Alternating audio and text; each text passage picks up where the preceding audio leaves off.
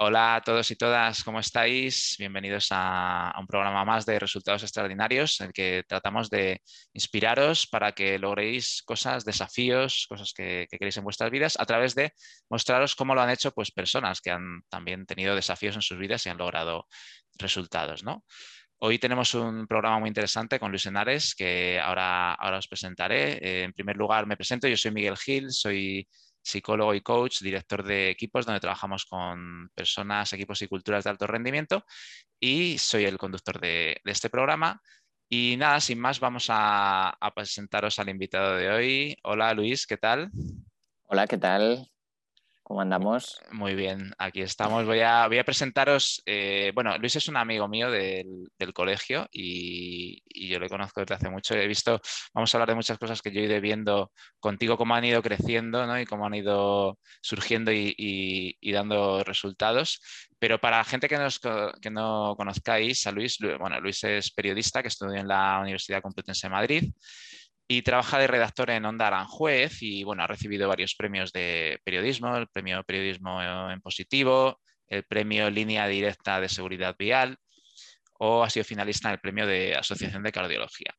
Y bueno, ahora, ahora veremos todo este tipo de cosas que nos va a dar tiempo tranquilamente, pero a mí también he querido traer a Luis aquí porque es una persona que me inspira, que me has inspirado y con cosas que, por ejemplo, hace respecto a la, improvisación. Luisa eh, hace cosas de improvisación teatral, está con el Club de la Impro y también en Mercurio Teatro. Hablaremos ahora de un espectáculo y distintos espectáculos que yo te he visto hacer, ¿no? De, impro, muy divertidos y muy bien. Luego también presentas, bueno, eh, eh, estás en la asociación 100% de cuento, contando cuentos y también, bueno, vas a presentar un álbum ilustrado que se llama Disfraz de piel en el Día del Libro de este año, el 22 de abril, creo que me dijiste.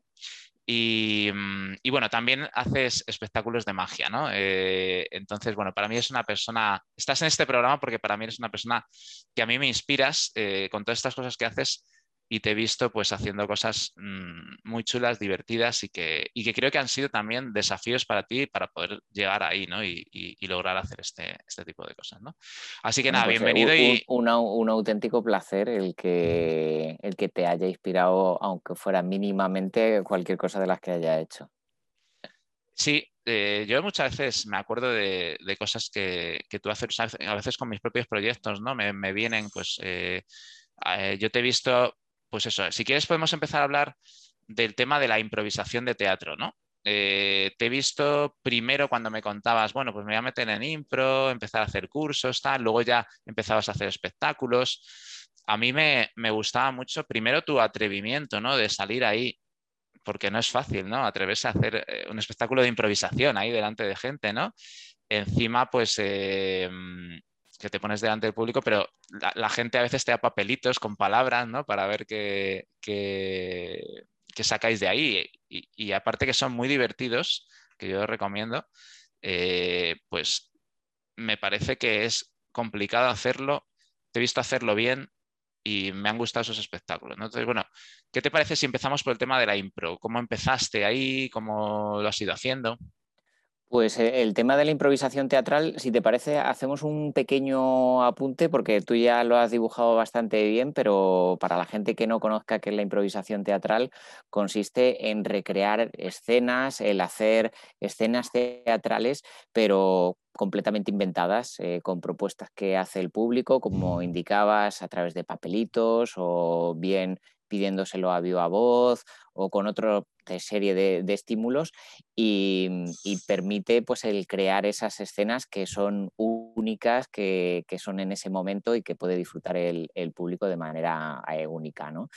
¿Y cómo comencé? Pues eh, de manera muy, muy casual. Eh, vi algo en televisión que me, que me, llamó la atención porque yo este estilo teatral no lo conocía y, luego eh, vi un espectáculo y dije, uy, qué curioso. Esto de, crear, de inventar sobre la marcha tiene que ser pues muy peculiar.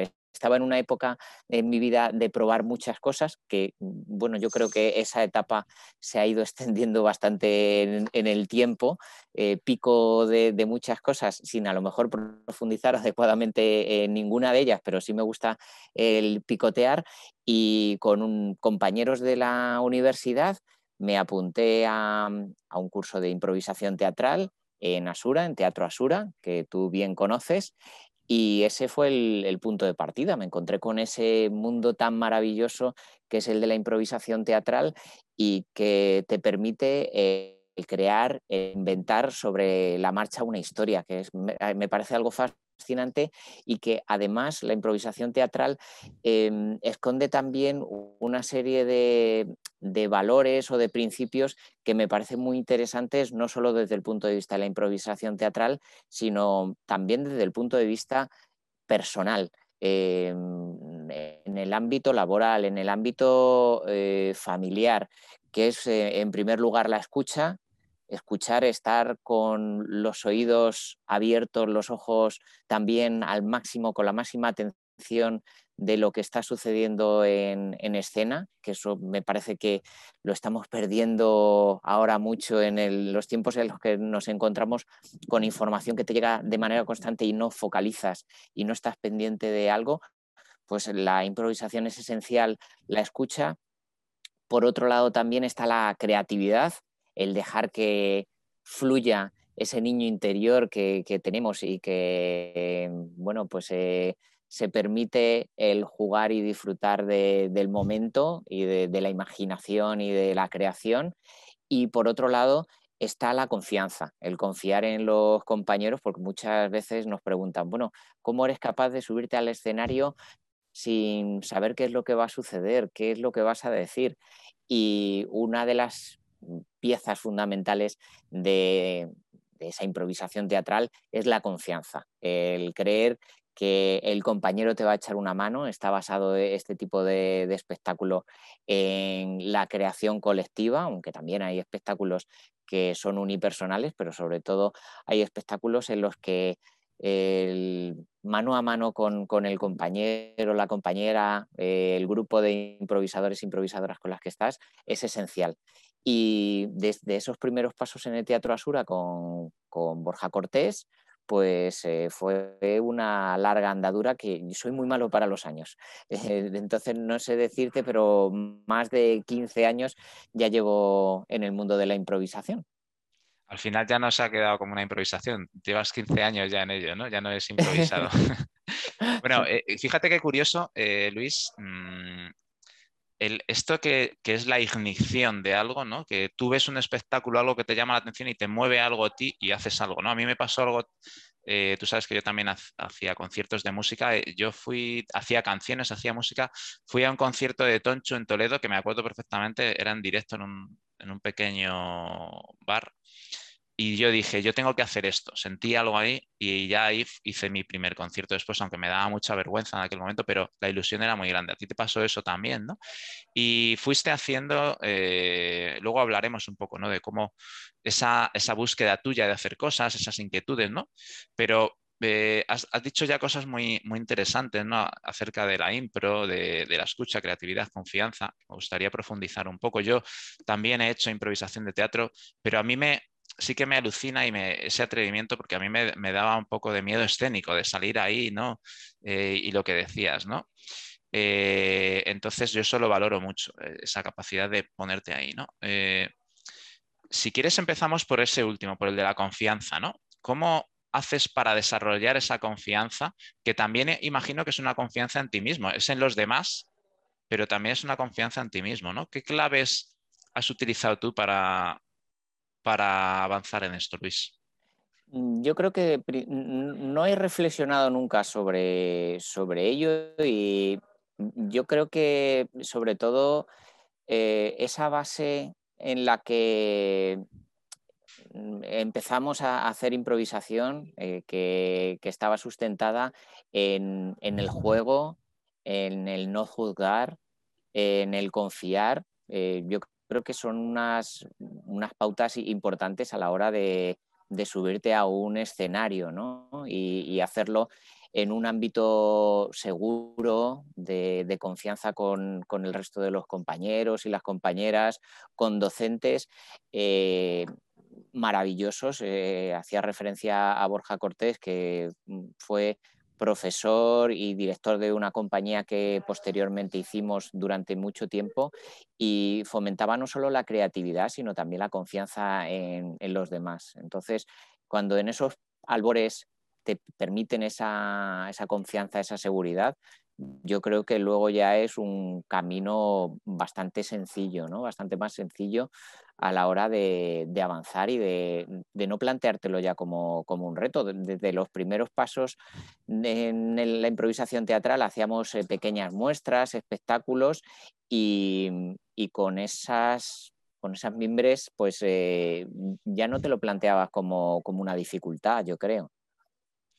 Sí, eh, como dices, eh, bueno, a veces uno mismo hace cosas que no reflexiona, no sabe ni por qué las ha hecho ni cómo, pero las ha hecho, ¿no? Entonces, bueno, yo también hoy a lo mejor te voy a hacer preguntas que a lo mejor ni sabes ni cómo, pero tú lo has hecho y por eso te, yo creo que tienes, eh, si te paras a verlo, cosas ahí, porque, por ejemplo, esto que dices del, de no juzgar, ¿no? yo creo que es muy importante, ¿no? hablas de, de, que tu profesor, tu maestro ahí, ¿no? Crea en el grupo una, atmósfera de que no haya juicio de aceptación, eso es muy importante, ¿no?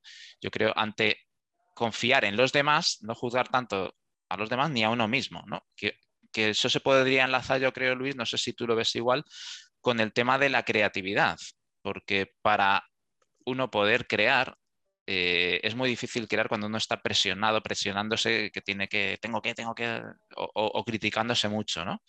No sé si estás de acuerdo o qué, o qué ves tú. Cuando yo te pregunto claves me refiero a, bueno, ¿cómo lo, cómo, cómo lo has vivido tú? Eh, el tema de la creatividad, por ejemplo. ¿Qué te parece a ti? que, ¿Cómo que es? Sí. No, perdona, perdona. No, no, no, dime que, cuelga tú, no, yo tú. Eh, que muy interesante esto del tema de, la improvisación teatral al hilo de la, creación, de, la creatividad, porque em, nos encontramos con una serie de, de barreras que vamos generando conforme vamos creciendo desde la infancia, luego te vas poniendo una serie de barreras en la adolescencia, en la edad madura, de cosas que no se deben y que no se pueden hacer. Y la improvisación teatral pues eh, se basa en, los primeros estadios en eliminar esa serie de barreras. En, muchas ocasiones estamos haciendo cosas que está haciendo un niño. Eh, un niño perfectamente puede coger y esto es un coche y, el coche va así y, y, tú estás viendo que el niño ve el coche y no hay ningún problema en que el niño vea el coche. Conforme pasan los años, este coche, si sigue estando en tu mano y sigues haciendo brum, pues es un problema. Ya no es aceptable por la sociedad y te mirarían como un bicho raro.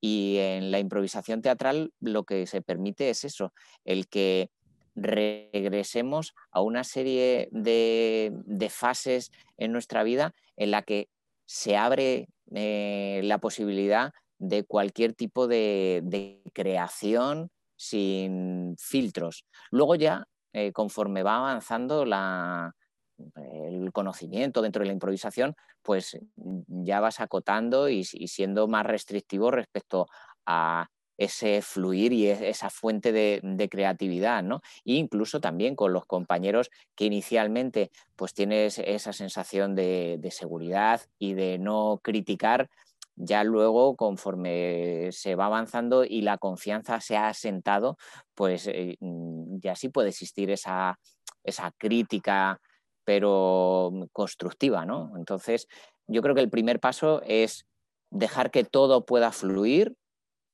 y luego ya se pueden poner eh, las, las trabas y decir, bueno, pues voy a ser más restrictivo y voy a, pero mm, es casi preferible el que sea eh, en esos pasos de primero dejar un brainstorming, ¿no? que muchas veces se habla de este el brainstorming, pues eh, el, permitir que todo fluya y luego pues el poner las restricciones pertinentes. Em, claro, hablas de, fluir, ¿no? que tiene que ver mucho con eh, esa aceptación de uno mismo y aceptar todo lo que uno va saliendo, todo lo que uno va pensando, imaginando, lo que sea, ¿no?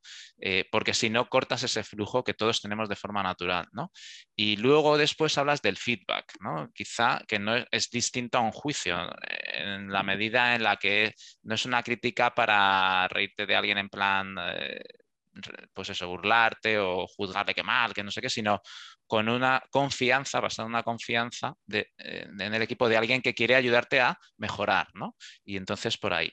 ¿Cómo, cómo haces tú, Luis, eh, para pulir la creatividad? O sea, mm, te viene en esas fases que decías que luego la vas puliendo, ¿no? Porque es como yo, por ejemplo, pues cuando hago una canción, pues igual, la tormenta de ideas, te vienen cosas, pero luego intento ir puliendo. No sé si tú y en la impro hacéis, eh, ¿cómo hacéis eso de pulir? Porque claro, es un espectáculo en directo improvisado, en tiempo real. Eh, quizá, no sé si es un pulir distinto, seguramente sí al de teatro que tienes un, texto ya, ¿no?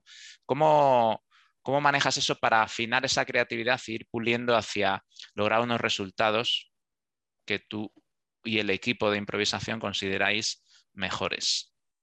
En, la improvisación, más que el término ensayar, hablamos en muchas ocasiones de entrenar, porque el ensayo eh, se suele asociar más a algo que ya está preestablecido y el entrenar es eh, más incluso deportivo, ¿no? Podríamos decir, y de una serie de facultades con nosotros cuando ensayamos, entrenamos, em, lo que hacemos es mm, hacer e-, esa, técnica de, espontaneidad, de mm, ver en qué tono queremos que, se dirija, eh, qué errores porque también existen los errores, aunque nosotros en la improvisación lo que hacemos es aprovechar los, los errores eh, no existe error, sino que existe un nuevo motor o una nueva palanca para, hacer otra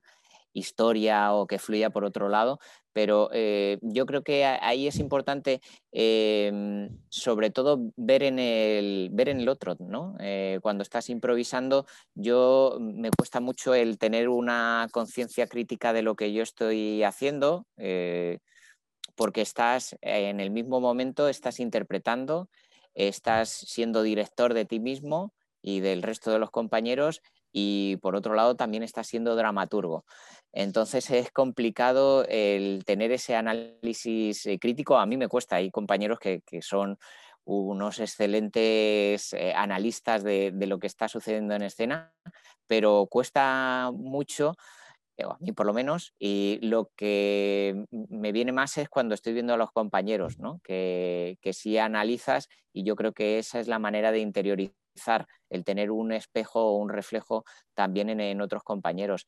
Y a lo que hacía referencia de cómo, cómo pulir, eh, yo creo que también es, es, importante, no solo en los entrenamientos, ensayos, el ver cómo lo hacen el resto de los compañeros, sino también el ver mucho, el ver mucho de, cualquier cosa, ver muchos espectáculos, eh, no solo de improvisación, de magia, eh, espectáculos teatrales, eh, musicales.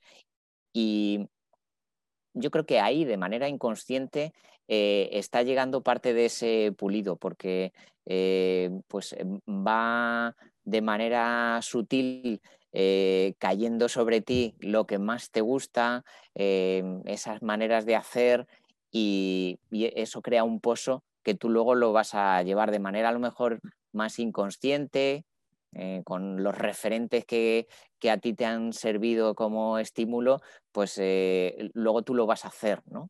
Más que a lo mejor, por lo menos desde mi punto de vista, más que de un punto de vista reflexivo, yo creo que existe de una manera inconsciente, porque en algunas ocasiones haciendo improvisación em, has hecho algo que dices, uy, esto me recuerda a, determinada improvisadora o improvisador que, me parece un genio. O, uy, e, esto me recuerda a escénicamente aquella obra de teatro. Y no lo, no lo reflexionaste en su día cuando viste esa obra de teatro o viste ese improvisador, pero algo había calado, ¿no? Algo había quedado por ahí. O sea que utilizas mucho para, digamos, eh, potenciar la creatividad y el afinamiento de esa creatividad, el observar, el ver, ¿no? Empaparte de, de estos espectáculos y también hacia, hablas de, bueno, hacia otros sí que analizas un poco, ¿no? O a lo mejor les puedes dar un feedback, ¿no? Quizá de, mm. de lo que has visto o de lo que a ti te ha parecido, ¿no? Y también hablas de la práctica, ¿no? De, de practicar, de entrenar, de... Todo eso va afinando, es un proceso de, de pulir previo, que luego, claro, en, el mismo momento de, mm, del espectáculo, pues ya sucede según va sucediendo. Puedes pulir a lo mejor, eh, si es una hora de impro, a lo mejor pules algunas cosas, pero cada espectáculo lo que tiene la impro es que es muy vivo, es que es muy, es muy fresco, ¿no? Em, ¿Cómo haces para em, hacer tantas cosas a la vez, ¿no? Que decías, que decías antes, y, y estar enfocado a la vez quizá enfoca, eh, a lo mejor lo podemos enlazar, Luis, también con el tema de la escucha que hablabas, ¿no? Que, quizás sea un factor. ¿Cómo ves el tema de la escucha y cómo haces para, con todos esos elementos que estás escuchando y conectado, seguir enfocado y seguir fluyendo? Pues mm, yo creo que se basa sobre todo en, la práctica, ¿no? Hay mucha gente que se queda completamente fascinada cuando ve una obra de improvisación, dice, es imposible que, estéis haciendo esto de manera improvisada. Y yo creo que está simplemente basado en la práctica.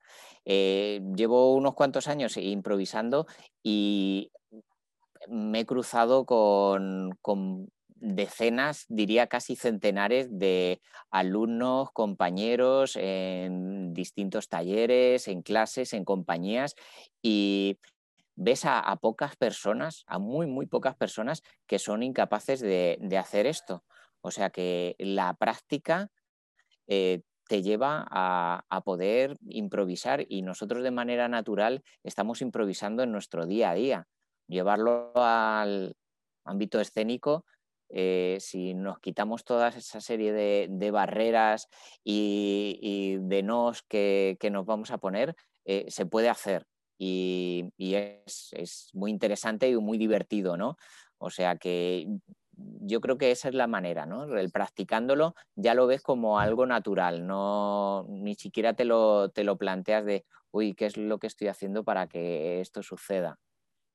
¿Y cómo haces para intentar estar tener esa escucha. Eh, intentas prestar atención a algo, te dices algo o cómo lo, lo ves? Mm, yo creo que el, mayor reto de, la escucha eh, es intentar escuchar a los demás, porque en, improvisación eh, tiene que haber varias escuchas, tiene que haber la escucha lógicamente a tu compañero, a tu compañera. E, esa es la escucha esencial de qué es lo que está proponiendo en escena, en qué lugar estáis, qué personaje es, qué relación tenéis. E, eso es crucial. Por otro lado, eh, tienes que estar escuchando lo que está sucediendo alrededor, lo que propone el público, si está sucediendo algo en el teatro, también tienes que ser activo en esa escucha. Y por otro lado, también tienes que estar escuchándote a ti mismo. Y aquí es eh, importante que en ese grado de escucha también haya una nivelación adecuada, porque en muchas ocasiones nos encontramos con la tentación de, sobre todo, escucharnos a nosotros mismos y, eso lleva a que bajemos la escucha hacia al compañero y a la compañera que están en escena, ¿no? Eh, pero también tienes que estar escuchándote a ti mismo de qué es lo que quieres proponer o qué es lo que vas a sugerir en, escena, pero tiene que haber como esa compensación de, todos los niveles de, escucha que estén bien afinados y si hubiera alguno que tuviera que estar por encima de otro es el escuchar a, los demás ¿no? que están en escena.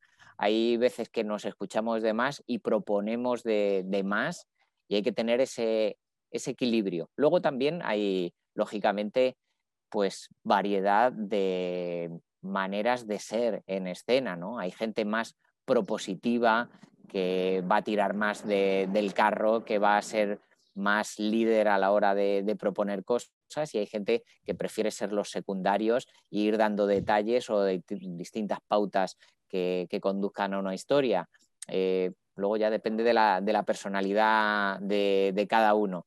¿A ti de cuál te gusta más? A mí me gusta la escucha, me gusta mucho el silencio, que en muchas ocasiones los silencios nos dicen muchas cosas, nos permiten también escuchar y mm, eh, una característica de la que hablan, y no me la pongo porque la ponen compañeros míos, eh, es que mm, guardo silencios. Guardo silencios que a veces es muy complicado en, improvisación porque el silencio te da una sensación de horror vacui, de terror a que no esté sucediendo nada y en esos silencios eh, se provocan muchas cosas. En primer lugar, tienes la calma para tú escucharte, también escuchar al compañero, hay reflexión y análisis de lo que está sucediendo en escena. O sea que ahí en la, en la escucha y lo que me preguntabas es de qué tipo soy yo. Yo soy un poco más de, de retaguardia, ¿no? de, de ir complementando y de mm, ir eh, haciendo los secundarios, si, es posible, aunque si te toca el, principal, eres personaje principal. Bueno, eh, también hablas de una adaptación, ¿no? Una adaptación a, qué es lo que te toca, qué es lo que va saliendo, ¿no? Eh, en, un mundo tan dinámico como la improvisación, ¿no? Adaptarte, estar abierto a, a todo eso.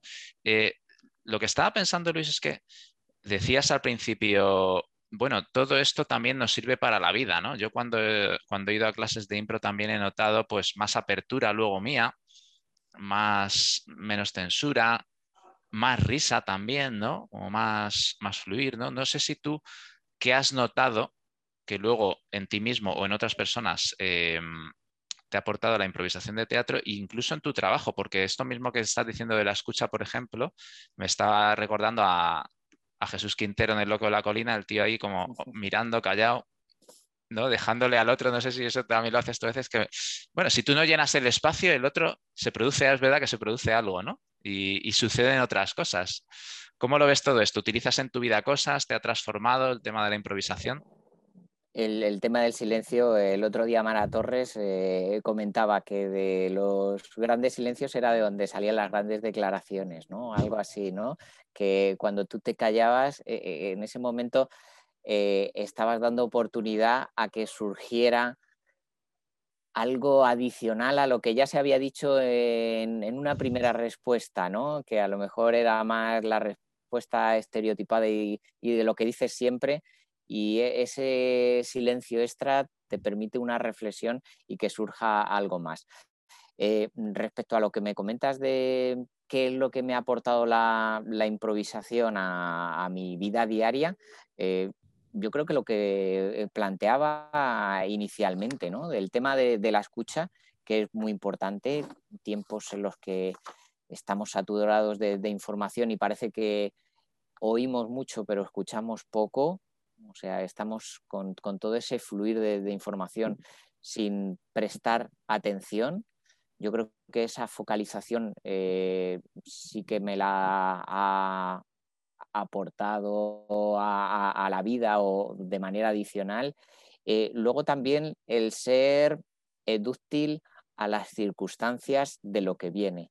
Esto yo creo que es eh, muy importante en improvisación teatral. Eh, tú puedes tener una idea en escena, pero llega un compañero y aporta otra idea o lo va a llevar por otro camino.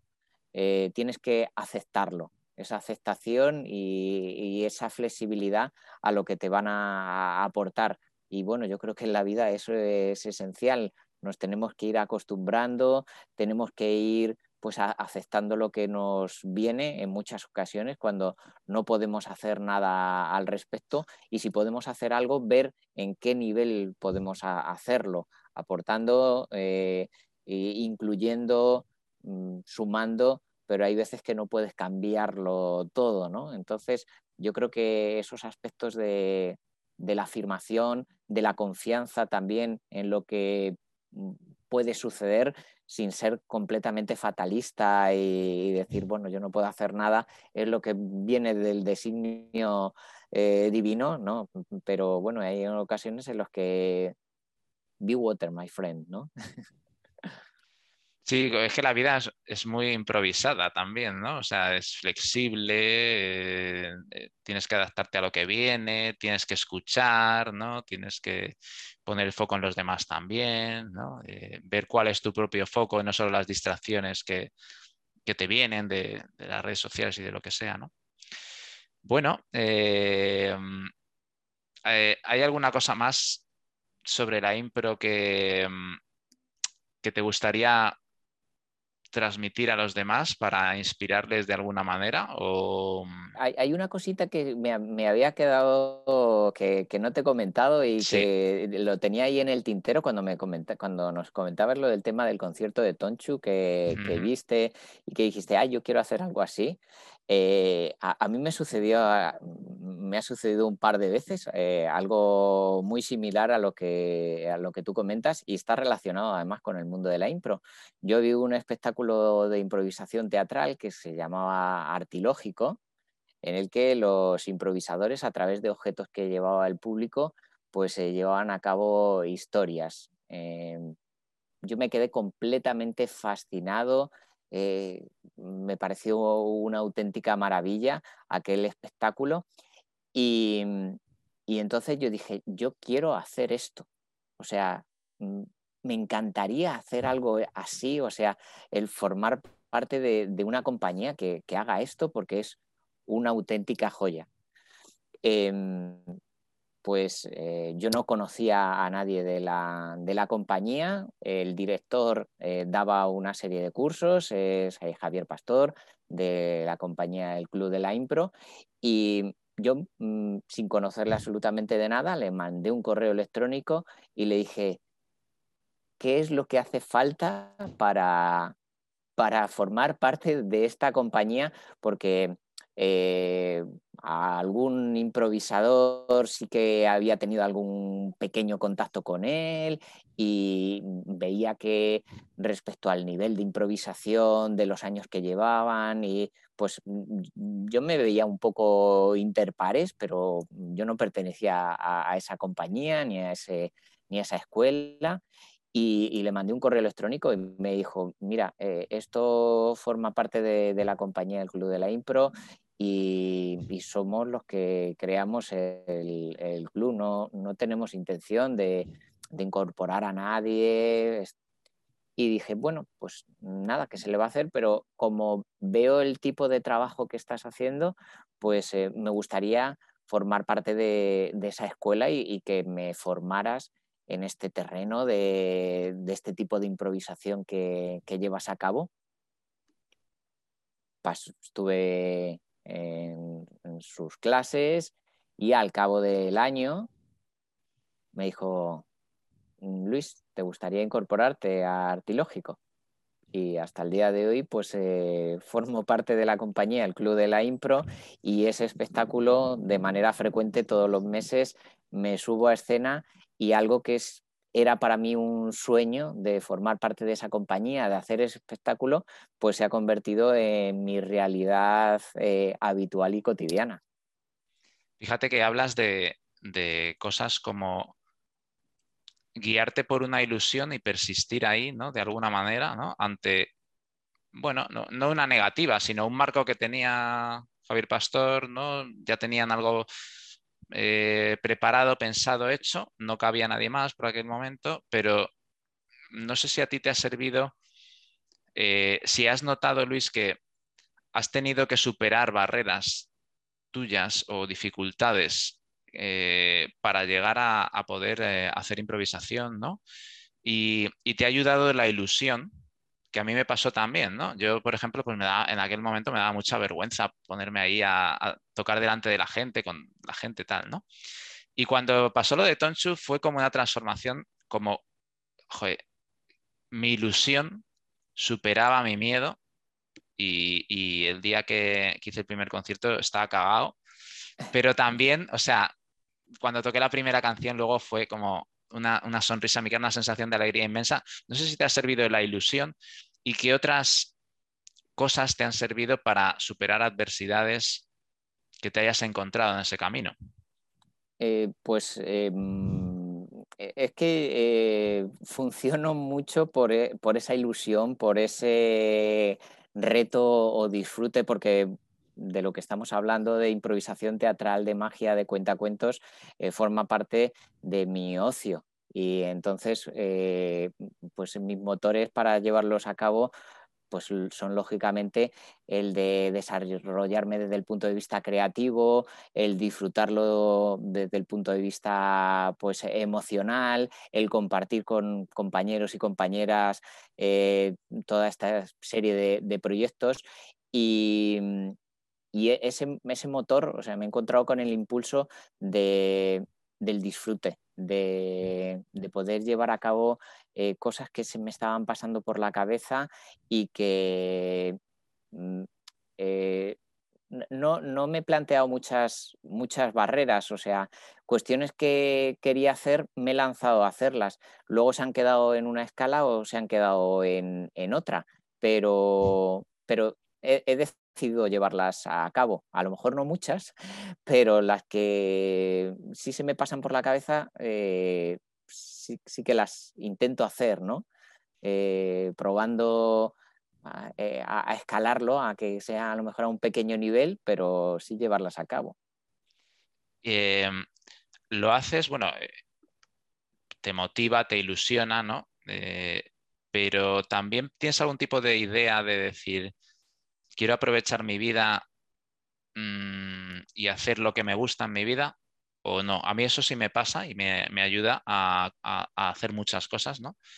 Eh, y a vencer barreras que yo me he encontrado. Eh, yo sí, por ejemplo, tuve que superar esa barrera de timidez, ¿no? De, tocar ahí, ¿no? En ese caso fue, bueno, la ilusión y el lanzarme, ¿no? Pero tú, a mí sí me pasa que mm, a veces digo, bueno, mi vida no va a ser eterna, quiero vivir una vida plena que me guste y eso me ayuda mucho a, seguir mis pasiones. No sé si a ti eso te pasa o no, o, no o, te pasa algo diferente. Sí, sí, coincido mucho contigo en este sentido, porque mm, uno de los me considero, yo creo, hedonista, ¿no? Desde el punto de vista de que busco el, disfrute y uno de los principales disfrutes que, que, encuentro en la vida es el de ser feliz, lógicamente, y el estar en un proceso creativo pues eh, me lleva a esa felicidad, ¿no? El estar imaginando, el estar creando, el estar dando pasos para, esas distintas creaciones en, el ámbito tanto artístico como también profesional. Y, yo creo que, sí, que es un, motivador y un impulso muy fuerte, ¿no? El de ese disfrute, el de hacer las cosas por disfrutar. Afortunadamente, como te comentaba, forma parte de, mi ocio que es bastante tiempo, pero forma parte de mi ocio y no te obliga a lo mejor a una serie de, restricciones de conseguir una serie de resultados, de ser eficiente desde el punto de vista eh, económico, práctico, de cantidad y de una determinada calidad sino que bueno, aquí el motor es el disfrute que luego, eh, lógicamente, no es cualquier cosa, ¿no? que, salga cualquier cosa, pero eh, eso es importante, el no encontrarte con esa serie de restricciones, que de otra manera, si hubiera tenido pues, una serie de pautas de esto tiene que tener pues una determinada acogida en público o esto tiene que eh, salir con un determinado presupuesto, pues eh, a, lo, mejor me cortaría muchísimo más, ¿no? Sí, bueno, ese es el tema profesional, aunque muchos actores, actrices de, impro y de otras cosas, ¿no? Que claro, es, sí tienen esa, presión y de, alguna mm. forma consiguen gestionarla, ¿no? Pero en tu caso te ha ayudado mucho el disfrutar, la ilusión, es un motor muy grande, ¿no? Para ti. Bueno, eh, si quieres podemos pasar a hablar de la magia, ¿no? Eh, quizá yo creo que empezaste antes con el tema de la magia que la impro y que los cuentos, creo recordar, ¿no? ¿Fue lo primero que hacías? O... Sí, sí, sí. Empecé a, curiosear con el tema de, la magia, del ilusionismo. Sí, también hace unos cuantos, unos cuantos años comencé también por ver algo en, televisión de, que, me había llamado la atención de, de magia, yo no, recuerdo de niño ser un apasionado de, la magia, pero me pilló en una época en la que, bueno, pues eh, quería curiosear eh, en distintos ámbitos y vi que había una escuela de magia en Madrid, la escuela de Ana Tamariz, y dije, ah, pues voy a probar eh, esto. ¿Cuántos años tenías, Luis, en esto? Cuando empezaste a, plantearte esto? Pues, esto mm, yo tendría 25 años, más o menos, sí, por ahí, más o menos. Y, decidí el, probar, el ver qué, era. No sabía qué era lo que me iba a encontrar y es una cosa auténticamente apasionante la de la, de la magia. Bueno, ¿y cómo, cómo, cómo fue tu camino en ese sentido? ¿no? De hecho, de niño tampoco tenías eh, una pasión por ello ni nada de esto, ¿no? De repente, pues apareció en tu vida, ¿no? Pero, ¿cómo fue tu camino para ser capaz de luego hacer espectáculos que yo también te he visto ahí? Espectáculos que me han gustado, ¿no? Que, que has creado una atmósfera interesante también. Imagino que también utilizas pues, todas tus habilidades que has aprendido en todo tipo de cosas, ¿no? Improvisando, al final, pues estás ahí también delante de un público, ¿no? ¿Cómo ha sido tu camino, Luis, para poder ser capaz de algo que para ti era un desafío ilusionante, pero que no sabías hacer, ser capaz de, hacer esos espectáculos. Pues eh, yo aquí en el tema de, la magia es eh, uno de los ámbitos en los que me siento más neófito, ¿no? porque eh, la, magia es muy exigente respecto a, dedicación de, de, tiempo y yo tengo que considerar, tengo que admitir que soy un poco vago a la hora de ensayar eh, de manera disciplinada si no estoy vinculado con, otras personas, no tengo una fecha a tope y, esto me dificulta mucho en el tema de la magia porque la magia es, en mi caso, es más solitaria, es más de imposición de, de tu ser pues, eh, constante y, la verdad es que me ha, me ha, supuesto mucho más trabajo y me supone muchísimo más vértigo el subirme a un escenario para hacer magia que para hacer improvisación teatral o narración oral. Y respecto a cómo ha sido e, ese desarrollo del ámbito del estudio de la magia, pues eh, ha sido poco constante.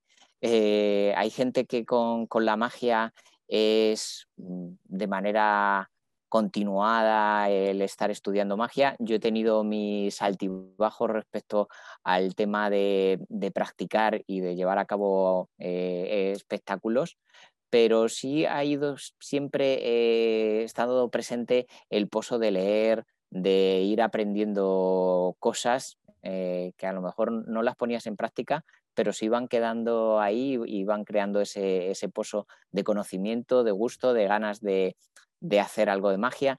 Eh, seguía viendo espectáculos y en un determinado momento pues eh, surge el ahora, ahora tengo que hacer ese espectáculo, no puede quedarse en barbecho más tiempo y, lo llevas a cabo. Pero me, cuesta, me cuesta mucho trabajo el llevar a cabo un espectáculo de improvisación. De hecho, son poquitos los que los que he llevado a cabo y además te crea el, vértigo, además, lógicamente, de que no dominas a lo mejor tanto la técnica, el que hay que tener mucho respeto por, la magia porque no se puede destruir la, magia con, un error. En la improvisación, en el cuentacuentos, eh, un error es más eh, subsanable. en la magia, pues no se lo permite uno tanto, o no se lo debería permitir uno tanto.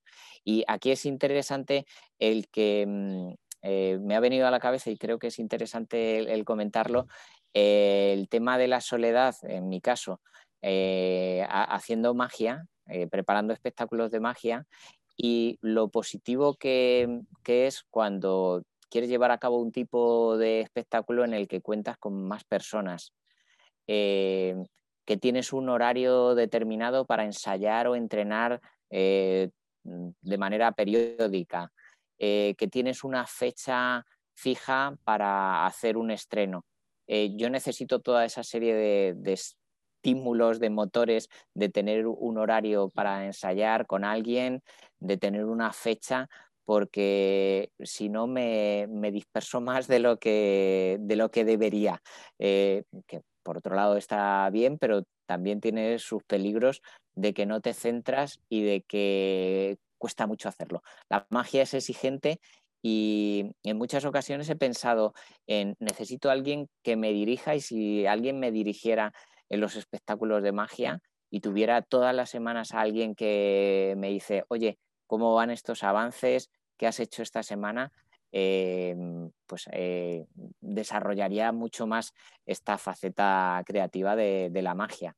O sea que para las personas que les cueste y que dicen, bueno, es que hay algo que me gusta, pero no le encuentro el motor para, para hacerlo, que busquen a lo mejor de rodearse de personas que les vayan a hacer esta exigencia o que se pongan metas temporales o mm, pero que vengan de fuera.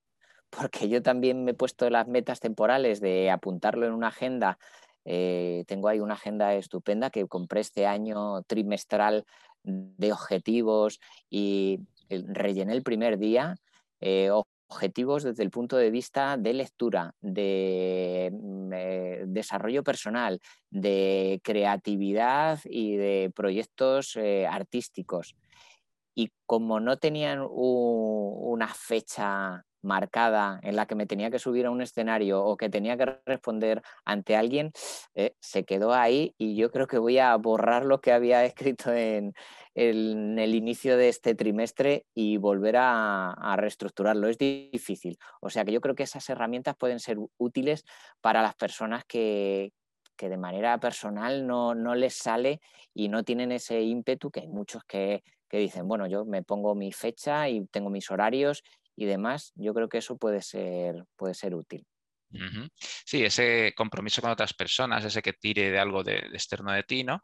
Y sin embargo, cuando sí has sido capaz de hacer los espectáculos, ¿era por la ilusión? Las veces que sí lo has hecho, Luis, ¿por qué lo has acabado haciendo? ¿Qué te ha funcionado para hacerlo? Mm, yo creo que la ilusión, sobre todo, y el necesitar expresar algo, el, necesitar mm, decir algo que, solo lo podías decir así. Y yo creo que a, lo mejor, eh, aunque no de manera consciente, pero sí de manera inconsciente, también el ver la reacción que provoca eso que necesitas expresar, ¿no? que, yo creo que en el ámbito artístico, si tú haces algo pero no hay respuesta del público, pues eh, sirve de bien poco. Pero... Dime, dime. Sí, sí, pero que, yo creo que sobre todo ese... Yo tengo que expresar esto de, alguna manera, ¿no? Bueno, a mí me ha pasado también eso, comparto, ¿no? fíjate que ahí también pues, puede haber una clave para personas que nos estén escuchando también, de si tienes una necesidad de, de, sacar algo, una vía artística puede ser una vía muy buena para ello, ¿no? Y que te pueda dar resultados simplemente de poder hacerlo, ¿no? Aquí no, estamos hablando luego de si tiene tanto éxito o no, ¿no? Pero ser capaz de hacer eso, para mí ya es un éxito. Yo como compositor de música y yo al principio eh, escribía para mí mismo, o sea, tenía, y, muchos de los proyectos que hago, es verdad que lo que quiero es sacar algo. Yo es que, no sé, tengo una sensación de que esto tiene que estar en el mundo la música a veces para expresarme o para mm, sacar algo que tengo ahí, ¿no? Y eso sí, para mí es un motor potente, ¿no? Y, luego también si yo como, artista amateur, eh, sí que a mí también me influye el tema, ¿no? de la respuesta del público, o sea, en el sentido de, yo creo que lo quieres compartir, es un tema de compartirlo. Luego ya, no sé, cada uno dirá lo que sea o sentirá lo que sea, pero a mí sí que me, es como por ejemplo en este programa, ¿no? A mí me mueve eh, ayudar a personas a que les mueva, a que a mí me gusta mucho que la gente saque su potencial, sus cosas que, tiene dentro, sean una canción, sea un cuento, sea eh, un proyecto, sea una empresa, sea lo que sea. ¿no? Entonces, ver ese, e, ese compartir, producir un resultado en alguien, ¿no? Es lo que a mí me mueve muchas veces. Eh, y, y, también estás hablando de eso, ¿no? De espectáculos en los que tú querías Mm, sacar algo con magia era, es como un vínculo de, expresión muy bonito, ¿no? no solo con palabras, con música, con voz, con, con, eh, mímica, con, ¿no? con una atmósfera de magia, con, ¿no? Eso te ha pasado a ti también. Y, yo creo que, y a fin de cuentas, después de todo ese compartir, de comunicar, al final lo que queremos en ese compartir es que nos quieran. sí, sí, yo creo que es un poco eh, compartir algo que tú estás teniendo con los demás para producir un vínculo, ¿no? Por lo menos yo así lo he notado también lo he notado a veces como necesidad yo de completarme algo, de sacar, de escribir algo de, tal, pero sí que coincido contigo que también quieres producir un vínculo, un vínculo con, los demás. Yo creo que pienso que por un lado sí, buscas el, amor, el, el, contacto con alguien, ¿no? Ese vínculo. También yo creo que a veces es, quieres dar amor. A mí me pasa eso también no solo, no solo recibirlo, sino, por ejemplo, a mí con el programa o cuando he hecho canciones, eh, no sé, eh, para, producir, para producir un cambio en la gente, que sean más optimistas. Tengo una canción que se llama Canción de Buen Rollo, que quería producir que alguien se alegrara. Tengo otra en contra de la guerra. Eh, pues quería, quiero producir. Creo que también envías amor en eso, ¿no? En das, das también y, es un, me parece un vínculo genial, cualquier tipo de expresión artística, ¿no? Para eso, no sé si coincides o tienes otra visión de ello. Sí, sí, sí, sí, yo creo que, es muy, muy importante, ¿no? Eh, esa, relación, ese feedback, ¿no? Que hay de, emociones al crearlo y al, y al recibirlo luego. Bueno, eh, no sé si quieres comentar algo más sobre el tema de la magia o, pasamos al tema de los cuentos. Bueno, si quieres pasamos al mundo cuentos porque la, magia es, es, em, yo creo que es curioso porque siendo de las más exigentes de las eh, ramas que, he tocado, yo creo que es de las que me produce más satisfacción ¿no? cuando, cuando hago, ¿La magia o los cuentos? La, magia. La magia. Porque apuntabas de esa reacción que, siembras en alguien, eh, pues eh, con la narración oral, con la improvisación, se, se puede crear la reflexión, la sonrisa, eh, se puede crear pues incluso pues, una sensación triste, pero lo que se consigue con la magia esa sensación de asombro, de, pues yo creo que se consigue con pocas otras artes, ¿no? Y Eso te llega mucho, ¿no? El tema de, ese asombro, ¿no? Sin embargo, a ver, por ejemplo, o sea, reacciones en los demás, no tanto el asombro a lo mejor, pero sí, por ejemplo, con los, con los cuentos o la música o lo que sea, sí se producen también reacciones importantes e inspiraciones. El otro día un, compañero mío de, de pádel hablando con él, pues ah, yo también hago música, tal, me, mandó unos temas y lo estuve escuchando y uno de los que tenía me, gustó mucho y me inspiró.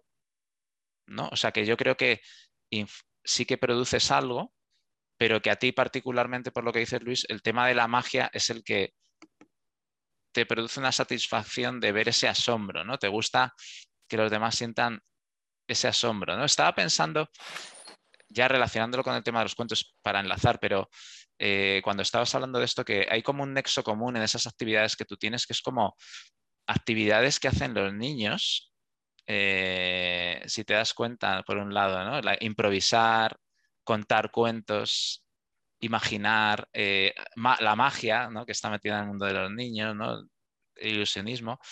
¿Te has parado a reflexionar sobre esto? Que son actividades que te puedan conectar, no sé si con un niño interior o con algo que yo creo que es muy importante conservar como adultos, esa capacidad de disfrutar de los niños, de, ser espontáneo, de... ¿Te, ha, has reflexionado sobre esto? No, no, no he, hecho, no he, hecho, una reflexión así desde el punto de vista de pararme a, llevarla a cabo, pero eh, yo creo que como, casi todos, ¿no? Porque yo creo que pensamos que somos únicos en este sentido y luego cuando lo compartes te das cuenta de que es pensamiento general, de que todos tenemos una idea de que somos mm, una persona con otra edad, con, ¿no? Si, nos ponemos a pensar, bueno, eh, no a lo mejor todo el mundo piensa que es un niño, pero sí se ve reflejado en otra edad distinta a la que tiene. Y, yo me sigo viendo en, aquel niño que podía pues, e, encontrar aquí un cochecito o con, esa capacidad de, asombro que puedes tener cuando te encuentras con, el tema de, la magia. ¿no? ¿no? lo había pensado de manera consciente y, luego es curioso porque eh, es muy distinta la improvisación, que, he hecho improvisación para niños, he hecho también en magia para niños, magia para adultos, me he centrado sobre todo en espectáculos dirigidos a los mayores, pero es una manera distinta ¿no? la que tienen de, disfrutarlo. Pero bueno, respecto a lo que me, me comentabas, yo creo que como que sí que rescatamos ese niño que tenemos dentro desde el punto de vista de si asociamos a niño a no tener todas esas barreras que hemos creado con el tiempo, porque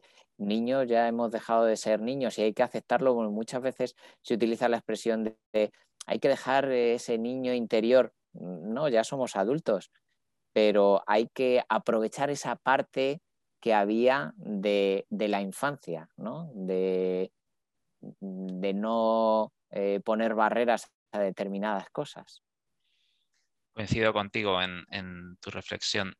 Em, ¿Y qué es lo que te llamó la atención con el tema de, contar cuentos, Luis? ¿Qué te movía? Pues eh, un poco las líneas generales de improvisación teatral o de la magia, el, poder crear tus historias, el poder fantasear con crear tus propios mundos, tus propios personajes, eso yo creo que fue el principal motor ¿no? a la hora de, animarme a la narración oral. Yo previamente en el instituto, en el colegio, pues me había gustado escribir y esto lo asocié con la narración oral. Me apunté por curiosidad eh, a un curso y, y, me encontré que iba más allá de simplemente escribirlo, sino que cobra vida, tú le, das vida, lo creas, eh, se escapa de lo que son meras palabras escritas ¿no? y se crea ese vínculo con, el público. Eh, yo creo que hay, eh, como en muchas ocasiones en mi vida, la curiosidad de, a ver qué era, fue lo que me llevó a hacerlo y luego pues me encontré por sorpresa con toda una serie de, de aditamentos y de maravillas que, tenía que, estoy disfrutando. Porque por un lado está el contar cuentos que ha escrito otra persona, ¿no?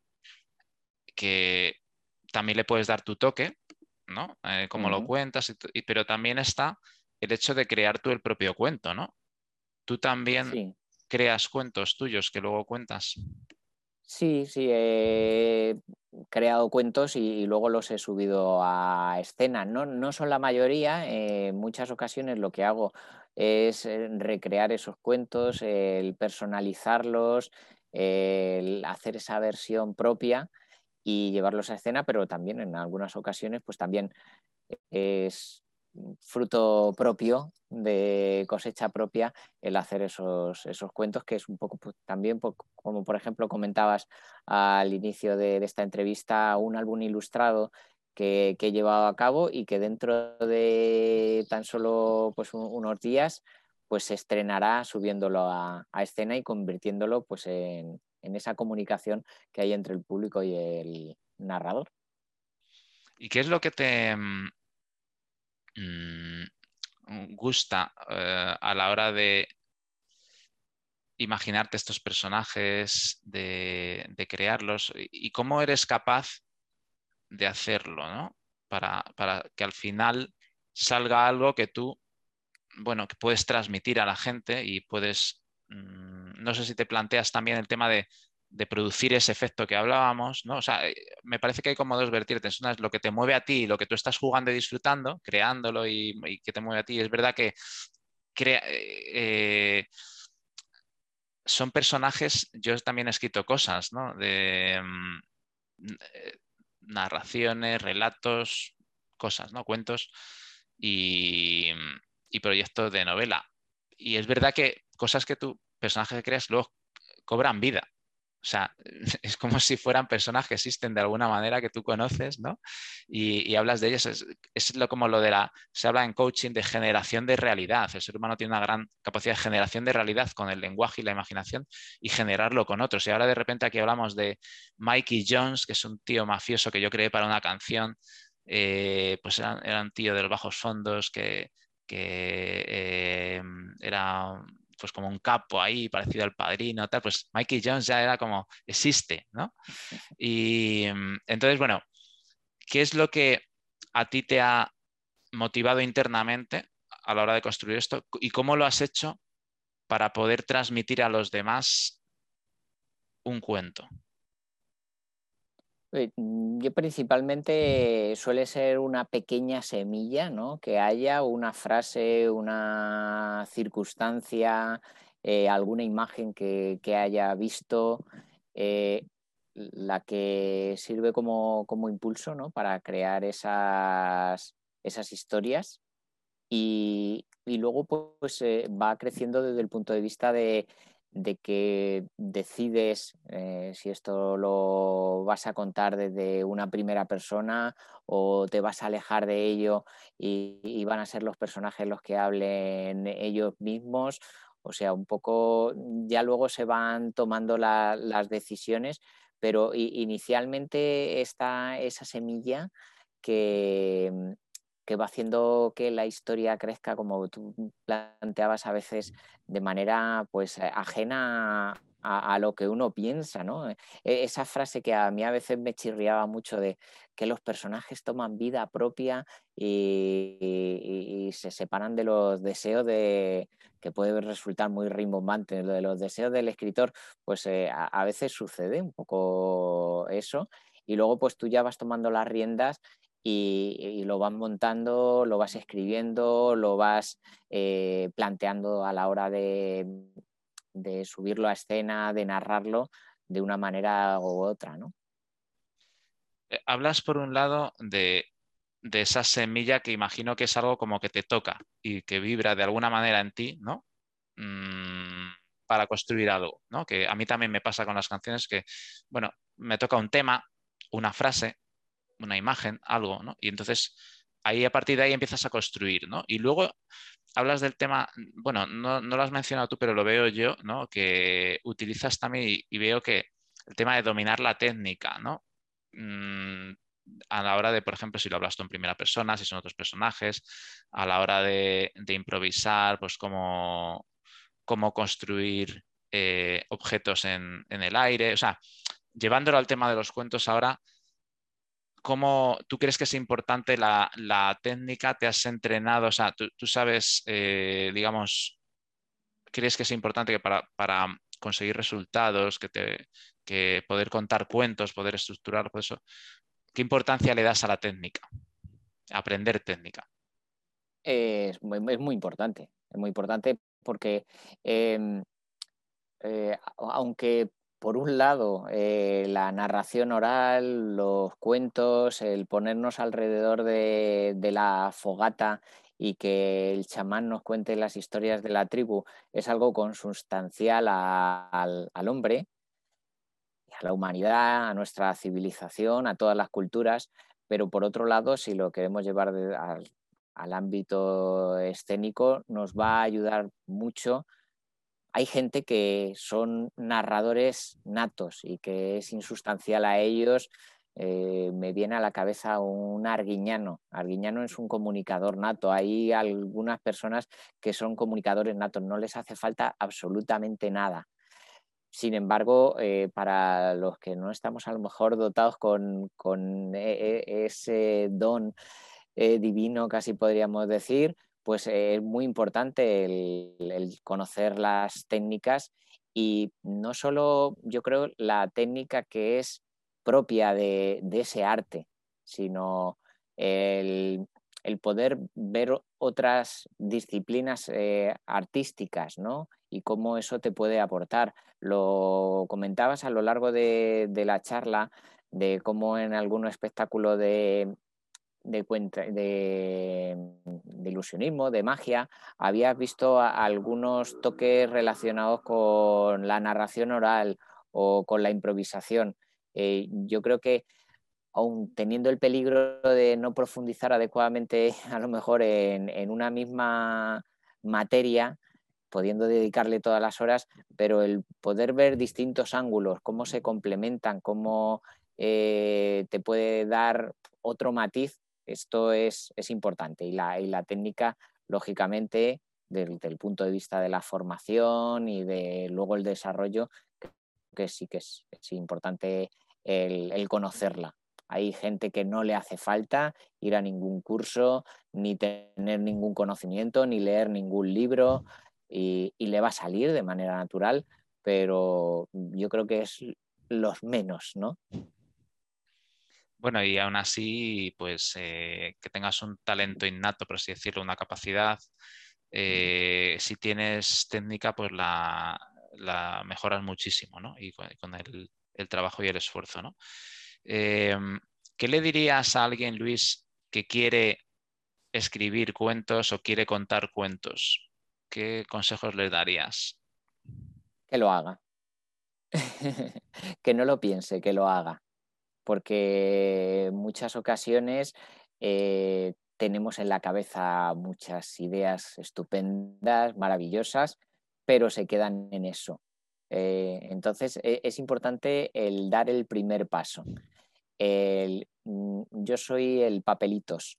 Eh, voy llevando por los bolsillos de los pantalones papelitos con una pequeña nota, una pequeña frase que me sirven de pepito grillo, me lo meto en el bolsillo, luego lo saco y está por ahí rondando ese papel que, te sirve como, oye, esto hay que hacerlo. Porque yo creo que eh, más allá de que lo hagas bien, lo hagas eh, mal, eh, vaya a tener un resultado en el que el público se quede fascinado o tú te quedes maravilloso con el resultado, es importante el, poder hacerlo. Yo me lo planteo como reto porque hay muchas ocasiones que esos papelitos al final no se materializan, ¿no?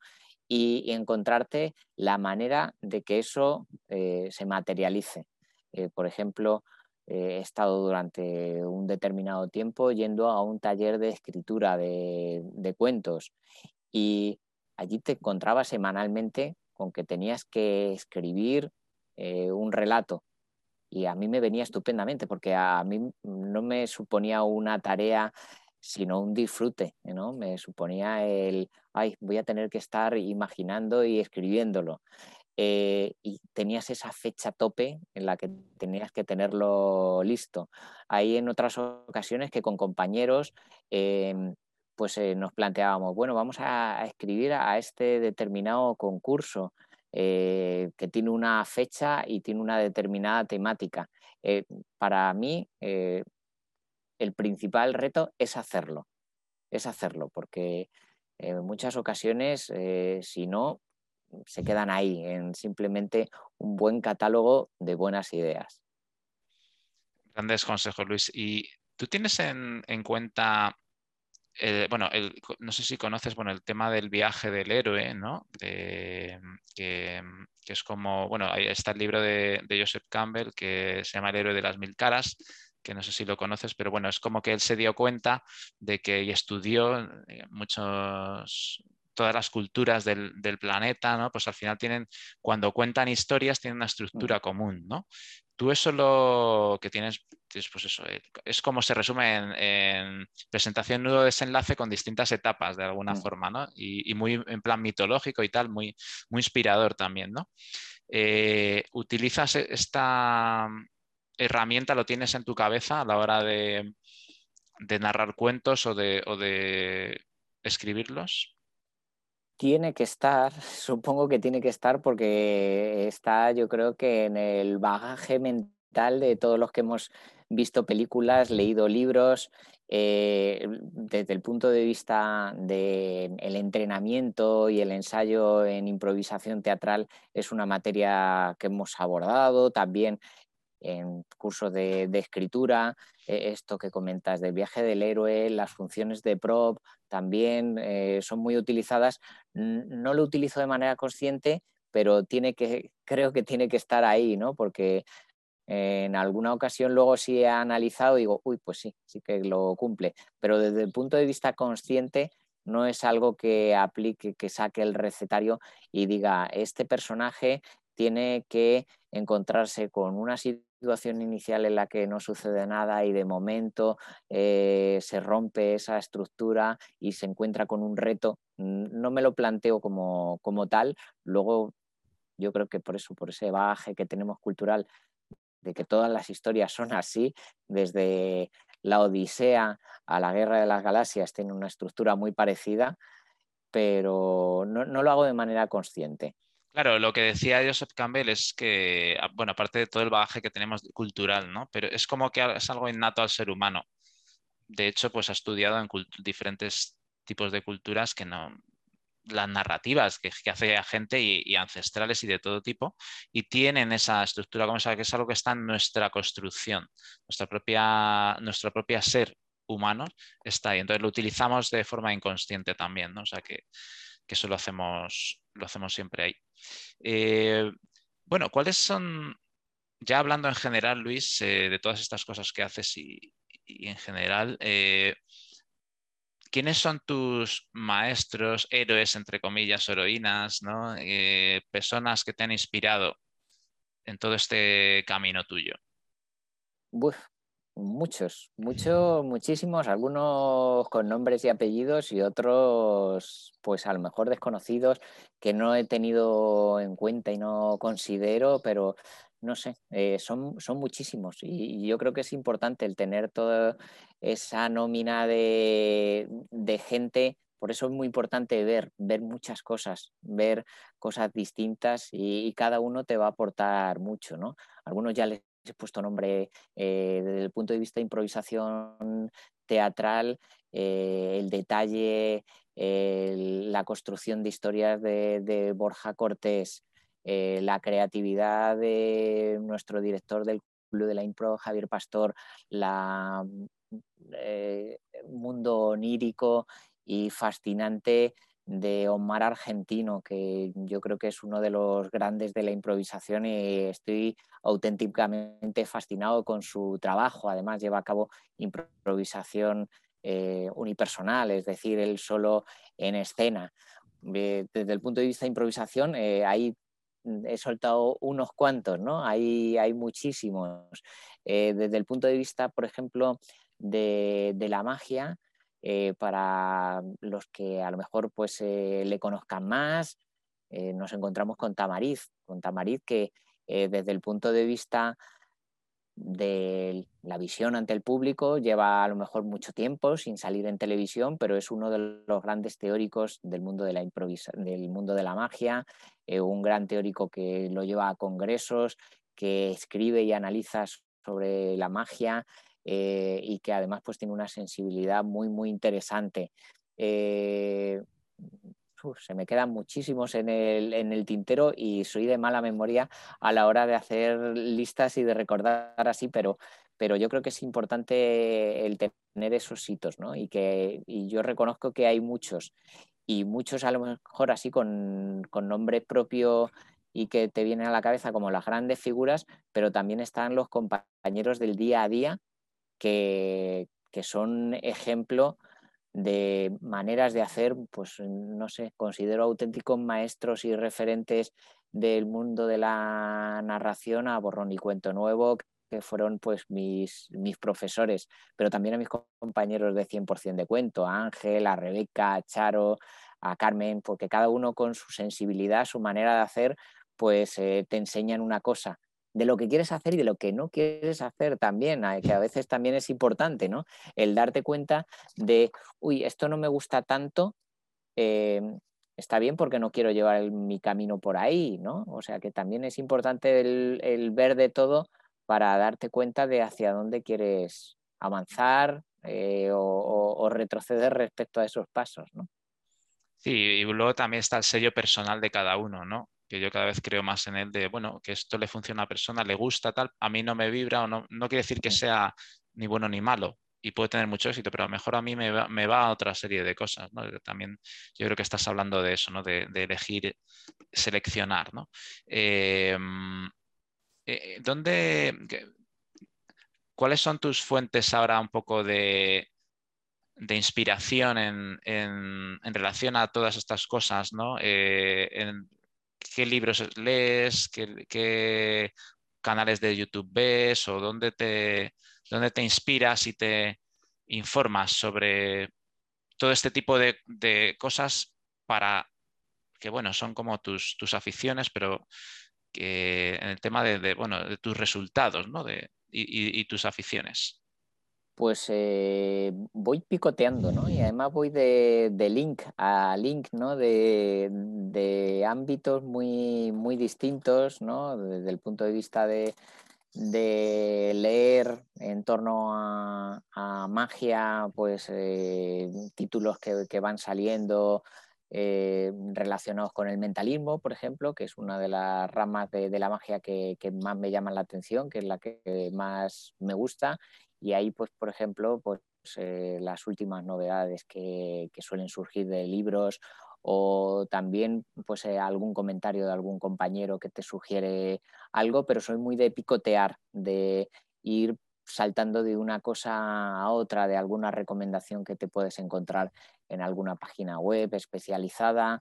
Eh, luego, desde el punto de vista de, narración, pues algún autor hace mención algún libro destacado y, lo, curioseas. Soy muy de ir viendo cosas distintas, ¿no?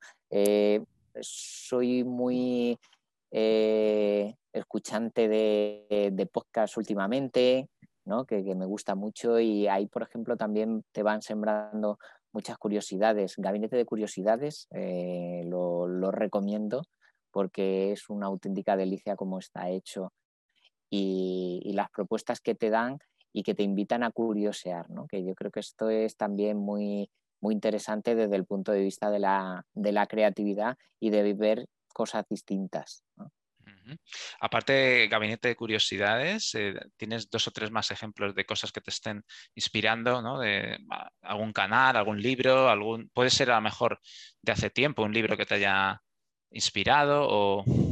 Mira, te, voy a comentar porque estoy ahora muy en el mundo podcast eh, escuchando muchas cositas y además de Gabinete de Curiosidades, eh, me gustaría hacer una recomendación que es por el principio, que es un podcast que, realizan dos periodistas con las que llevé a cabo Toña y Ángeles. Eh, hice un curso hace muchísimo tiempo en la Casa Encendida y recrean historias de personas famosas a partir de cómo fue su infancia y nos permiten a través de una entrevista el conocer cómo se forjó, cómo fue esa génesis de esa personalidad, de esa persona y a la vez nos encontramos con pequeñas recreaciones teatrales de radioteatro de esa infancia de esas personas.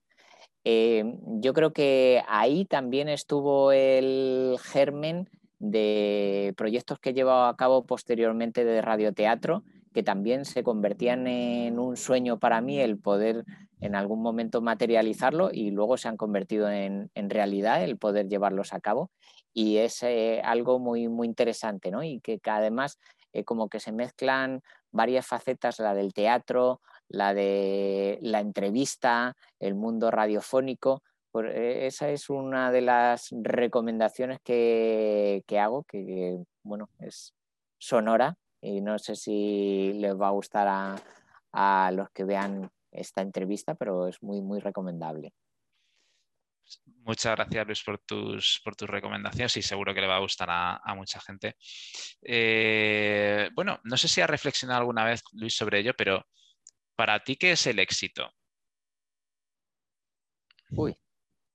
Eh, comentaba con mi pareja esta mañana el que íbamos a hacer la entrevista y, las temáticas que, podíamos abordar y medio en broma, medio en serio, me decía mi pareja, eh, es que tu éxito está en hacer lo que quieres.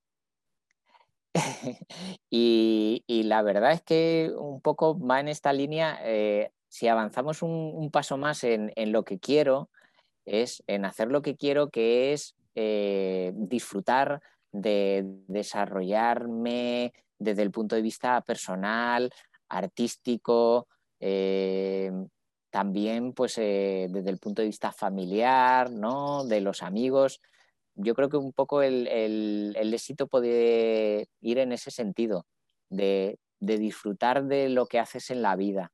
¿no? Yo creo que ese es uno de los principales éxitos. Claro, el hecho de, bueno, y es tu motor, ¿no? En muchas cosas, por lo que hemos hablado, ¿no? El ser capaz de disfrutar con lo que haces y de, sacar tus ilusiones y de, y de, al final pasártelo bien, ¿no? En relación a todo esto también, Luis, yo creo que a veces en, bueno, el tema del programa son resultados extraordinarios, ¿no? es, conseguir superar desafíos, hacer desafíos, hacer retos, hacer cosas que te, que te motivan y te, retan y eres capaz de llevar a cabo, ¿no? que al principio no eras capaz. También influye el tema de los valores de uno mismo. ¿no? Las cosas que tú valoras en la vida, yo creo que nos hacen elegir y elegir los retos y elegir y, nos ayuda a superarlos, ¿no? ¿Tú cuáles dirías que son tus valores principales?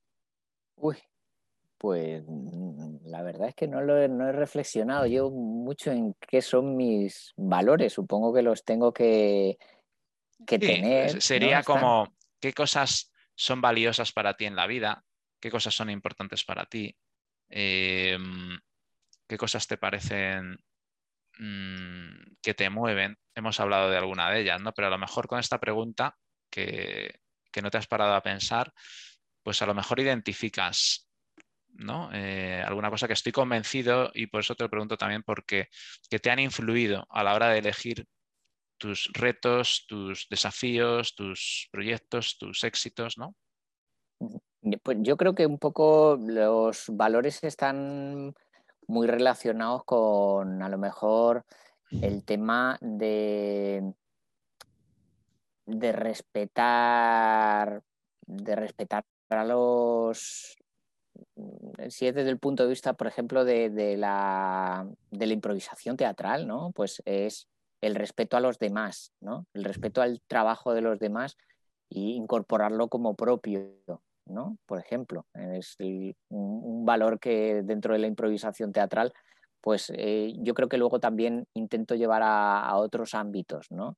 Eh, a esa diversidad de, miras, de, cómo llevarla a cabo la tuya sin pisar a la de los demás, ¿no? que es también algo que también está presente en la, improvisación teatral y que yo creo que también pues, eh, está a lo mejor presente en la vida, se me ocurre, así, a, abuela pluma. Bueno, te puedo dejar ahí un silencio de estos que producen algo, ¿no? muchas gracias por, tu, por tus reflexiones y por, y por compartir. Eh, ¿Hay alguna cosa, Luis, que no te haya preguntado o que tú quieras comentar eh, que le podría, crees que le pudiera servir a alguien que quiere mm, conseguir resultados extraordinarios, dichos como, bueno, salir de su zona de confort, eh, seguir sus ilusiones que le desafían. ¿Tienes algo por ahí que quisieras comentar?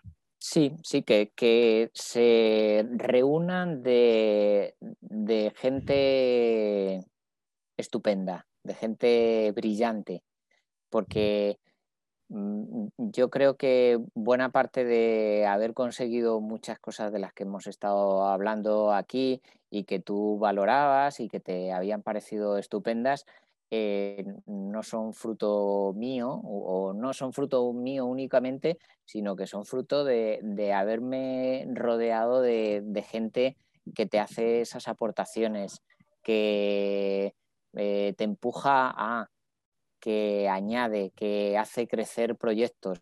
Me lo he encontrado en ámbitos tan distintos como la improvisación teatral, con radioteatros que he llevado a cabo para radio, con narración oral que aunque tú eh, te subas solo a escena en algunas ocasiones, pero te has encontrado con un grupo de gente que te ha impulsado y que te ha animado. Entonces yo creo que es eh, muy, muy importante ese valor del grupo, de la gente con la que te vas a, rodear, que te nutre, que te da eh, ideas, que te anima, que te arropa. Yo creo que es esencial el encontrarse con, esa gente. Hay gente que a lo mejor es más solitaria y de llevar a cabo proyectos de manera pues, eh, personal y no le hace falta y tienen e, ese ímpetu, pero a mí ese carácter de grupo eh, y de apoyo y respaldo, no solo desde el punto de vista de aportes profesionales, técnicos, sino humanos, yo creo que eso es esencial. ¿no? que no lo habíamos comentado hasta ahora y yo creo que es muy, muy, muy importante y casi que si tuviéramos que quedarnos con algún trocito de, esta entrevista, me quedaría con eso y con ese mensaje. Es esencial de, que te reúnas de, gente brillante. Yo lo he hecho a lo largo de todos estos años, eh, gente que, que no sea hipercrítica, que, tenga ese carácter abierto, que te permita crecer, yo creo que es esencial. Muy bien, Luis, pues muchísimas gracias. Eh, antes de terminar, mm, no sé ah, si hay alguna persona, ¿a quién te gustaría ver aquí en un programa que yo le hiciera una entrevista? Alguien que tú, puede ser alguien que tú conozcas, que no conozcas, ah, pero que a ti te gustaría pues verle ahí eh, explicar cosas sobre cómo lo ha hecho, sobre cómo ha conseguido cosas. Pues mira, pues le, hemos nombrado además eh, a lo largo de, esta entrevista porque lo he puesto como uno de mis referentes del punto de vista de la magia a Juan Tamariz. Eh, porque ha, conseguido toda una serie de, de, logros desde el punto de vista de la teoría mágica, de llevar al gran público la magia, de crear una personalidad suya única, de, mm, de hacer también lo que ha querido en determinados momentos. Ahora, por ejemplo, ha decidido dejar los grandes escenarios y dedicarse a actuar solo en pequeñas salas. Eh, ha nutrido con una serie de reflexiones y de creaciones, pues eh, desde el punto de vista teórico, basados en, en otras artes, porque Juan Tamariz pues eh, ha sido también cineasta, eh, previamente a dedicarse al mundo de, la magia. Yo creo que es una persona que eh, conocer cómo han sido sus motores, cómo ha conseguido esos logros, es una persona también con, edad, o sea que ya también tiene una posibilidad de ver todo ese bagaje que ha llevado a cabo, me encantaría que, pudiera charlar con él y yo creo que no sería el único que lo disfrutara, sino todos los que, se apunten a, ver este canal, independientemente de que les guste la magia o no. Efectivamente, yo sería el primero que disfrutaría con, esa entrevista. Bueno, pues le contactaremos, intentaremos eh, hacer algo mágico y que suceda eso. yo creo que es una persona cercana y que sin duda estará dispuesto a, charlar contigo. Muy bien, Luis. Pues oye, ha sido para mí un, gran placer eh, tenerte aquí. Mm, creo que me ha gustado mucho la entrevista. Ya sabes que, que, a mí me inspiras, por eso te he propuesto todo esto. Me has inspirado más todavía, ¿no? Viendo, conociéndote más aún, ¿no? De cómo haces todo este tipo de cosas y cómo te lo planteas. Y, y bueno, pues te agradezco mucho tu, presencia.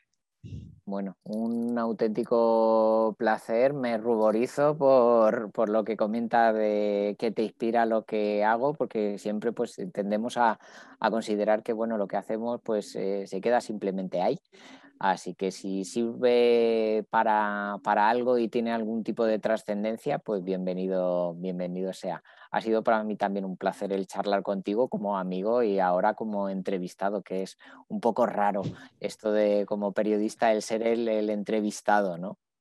Pero ha sido un gusto, lo he disfrutado mucho. Muy bien, Luis. Pues oye, te mando un gran abrazo y nos veremos pronto. Hasta luego. Hasta luego. Bueno, pues nada, eh, hasta aquí el programa de hoy. Eh, estoy seguro de que, Luis os ha transmitido un montón de, cuestiones y de que os ha, inspirado en vuestra vida. Y nada, pues eh, yo estoy muy contento de, hacer el programa. La verdad es que yo me siento muy bien también ayudando a, inspirar a personas a través de estas entrevistas. Y os emplazo pues al, siguiente programa. Así que nos vemos en el siguiente. Un abrazo.